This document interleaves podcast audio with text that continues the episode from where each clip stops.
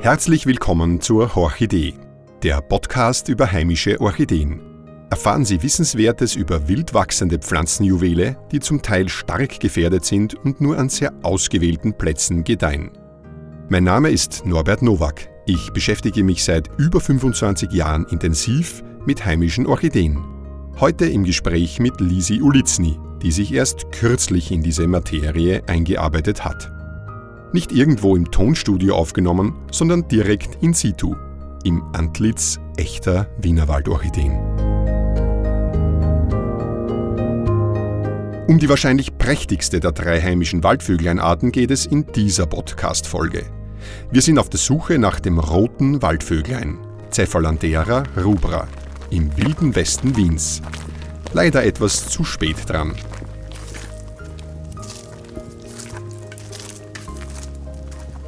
Wir wandeln hier auf einer Forststraße im 17. Wiener Gemeindebezirk und werden wir jetzt schauen, ob wir ein Waldvögel entdecken.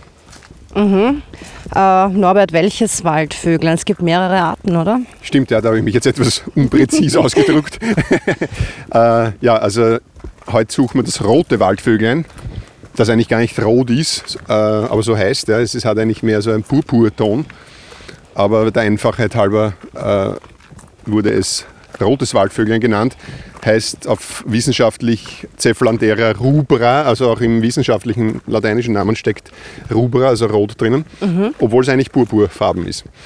Ja, und welche Arten gibt es noch?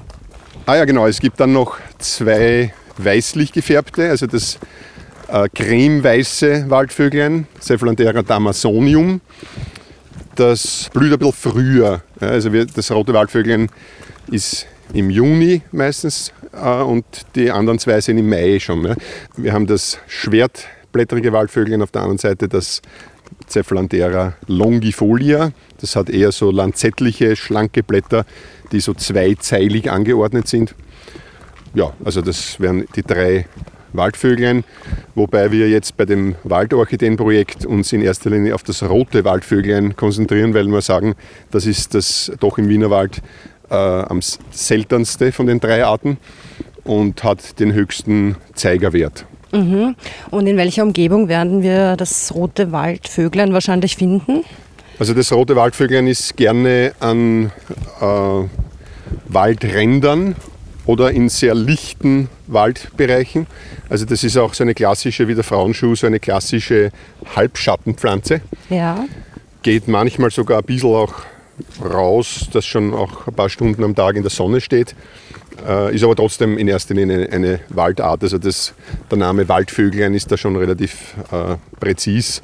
Ja. Das heißt, wir könnten das jetzt jederzeit da am Wegrand finden.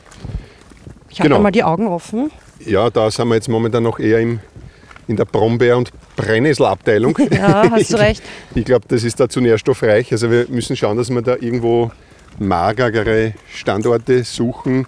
Ja. Das rote Waldvögeln ist gern in Buchenwäldern, in äh, Eichenwäldern oder in so Mischwäldern äh, und da eben auf Stellen, die eher zumindest einige Stunden am Tag äh, Sonne auch bekommen. Mhm. Und kannst du uns auch ein bisschen was über die Keimung erzählen? Was gibt es da zu genau, sagen? Genau, also die Keimung ist bei Orchideen ein ganz spezieller eine ganz spezielle Sache, weil die eben nicht so, wie wenn man sagt, man hat jetzt ein Getreidekorn und setzt es in die Erde ein und aus dem kommen dann nach wenigen Tagen kommt ein, ein, ein Keimling raus und ein Trieb ja, und, und, ein erstes Keimblatt und daraus entsteht dann in weiterer Folge eine ganze Pflanze. Mhm. So geht es bei Orchideen nicht. Die Orchideen haben derart kleine äh, Samen, dass die auf eine Symbiose mit einem Pilz angewiesen sind. Ja. Und sozusagen dieser Orchideensame muss auf eine Stelle fallen, wo dieser Pilz äh, anwesend ist.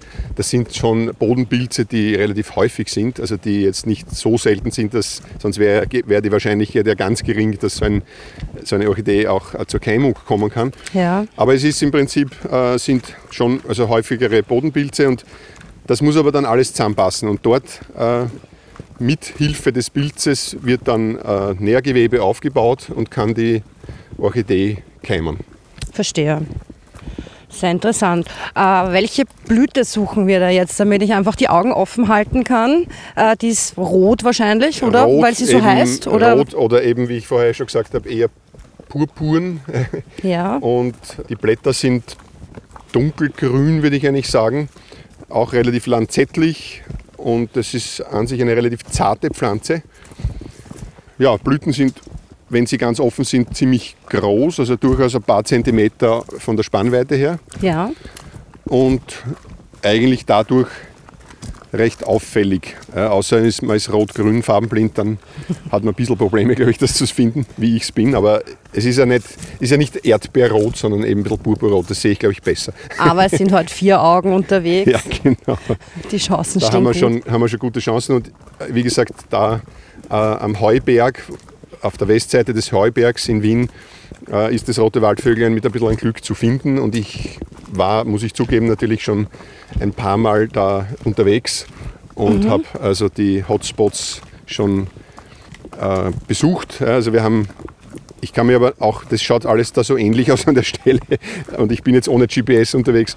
Also ich muss auch schauen, dass ich den, diesen Platz wieder erkenne. Es ist da so rechts so ein Stichweg rauf. Ne? Ich glaube, das ist es noch nicht. Okay. Ein Stückel ist es noch. Sagst du mir noch, wie groß diese Pflanze circa ist, dass ich weiß, auf was ich schauen muss? Ja, das ist auch je nach äh, Feuchtigkeitsangebot im jeweiligen Jahr sehr variabel, die Pflanzenhöhe. Also die sind manchmal auch nur sehr klein, nur 20, 25 Zentimeter, können aber auch äh, durchaus 60, 70, 80 Zentimeter werden. Ich habe also das größte rote Waldvögeln, das ich in meinem Leben gesehen habe, war in Kärnten, nahe des Weißensees, wo ich einmal eine Pflanze gesehen habe, die meines Erachtens fast einen Meter groß Wow. war. Aber das ist eben dort eine, ein anderes Klima, dort ist ein anderes Feuchtigkeitsangebot als hier im Wienerwald. Verstehe. Und in welcher Jahreszeit blühen sie? Oder in welchem Monat? In welchem gesagt? Monat? Also eigentlich ist der Juni optimal. Manchmal, gerade in ein bisschen höheren Lagen, geht es dann noch in den Juli hinein. Also wenn du im alpinen Bereich unterwegs bist, findest du auch noch im Juli rote Waldvögel. Aber im Wienerwald würde ich sagen, ist der Juni die beste Zeit. So, jetzt sollten wir aber sehr bald da sein. Äh, da müssen wir dann jetzt über so eine bisschen mühsame Stelle drüber krabbeln. Das ist sehr schön, äh, dass wir da im Flüsch-Wienerwald sind. Wenn du das Gestein da anschaust, schauen ja viele Steine raus. Ja. Allerdings habe ich das Gefühl, dass das da ein bisschen kalkführend ist, weil die Orchideen ja generell lieber auf basischem Untergrund sind. Aha, okay. So, also ich glaube, da sind wir zu Hause. Nur Gut. aufpassen, da am Rand steht eine Ja. Brennnessel. Okay. Ist aber eh gesund, oder? Ja, man kann alles schön reden. so, jetzt werden wir uns da hineinarbeiten. So. Uh, ein schön, es ist eine spanische Flagge, ein wunderschöner Schmetterling. Ganz Sitzt hier toll. auf diesem jetzt alten stören wir, Jetzt stören Äh, wir da auf beim Vorbeigehen. Ist gerade am Sitzen der Pflanze. So, und jetzt äh, sehe ich schon hier ein rotes Waldvöglein. Ah, ja. Ja. Allerdings Groß. leider sind wir ein bisschen zu spät dran. Es ist schon verblüht. Du siehst hier schon die aufgeblasenen Fruchtknoten. Ja. Und da drinnen, es ist noch nicht so lang verblüht, ja, weil die noch grün sind. Ja, die werden irgendwann dann äh, braun, Ja. vertrocknen, springen auf und aus diesen kleinen Rillen kommen dann die Samen raus, die dann meistens durch Wind äh, eben vertragen werden. Aha, okay. Ja, man sieht, das ist noch recht frisch. Mhm. Grün, oben dann schon bräunlich. Ja, die, die Blüte ist schon eindeutig vertrocknet. Aber schauen eine gewaltige Pflanze. Eine gewaltige Pflanze, können wir kurz eine Schnellmessung machen, 20, 40, also durchaus 60 Zentimeter. Ja, also nicht nur die Kärntner Waldvögel können es, auch die Wiener Waldpflanzen, sogar eine Wiener Pflanze auf Ja, äh, Hernalser Boden.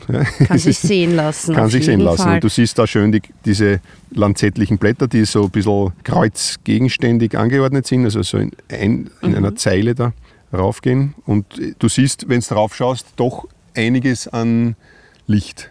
Ja, also das sieht man sehr schön, wenn du es jetzt vergleichst Mhm. zu, zum Beispiel zu der Ständelwurz, hast sozusagen doch ein bisschen mehr Lichtangebot hier. Und mhm. das ist sogar, jetzt scheint sogar die Sonne noch drauf, wie du siehst. Also eigentlich Schade, dass es nicht mehr blüht, weil das hätten wir, da hätten wir Top-Fotos machen können in dem, in dem Abendlicht. Absolut. Wäre traumhaft. Ja. Aber es ist trotzdem noch sehr schön erkennbar. Ich habe noch eine Frage ja. zu diesem Bodenpilz. Den kann man hier jetzt nicht sehen. Der befindet sich wirklich im Boden drinnen. Der ist oder? im Boden drinnen. Okay, äh, für uns jetzt nicht sichtbar. Ist für uns nicht sichtbar. Ja. Das sind also im Boden eben so viele Pilze drinnen. Also man darf es jetzt nicht verwechseln mit unbedingt mit äh, größeren Pilzen wie jetzt Eierschwammerl oder Steinpilz, sondern das mhm. sind auch nur so Myzele, die sich durch den Boden ziehen, hin und wieder vielleicht irgendwo auch was austreiben. Also da kenne ich mich auch zu wenig aus. Das ist ein, so ein eigenes Metier.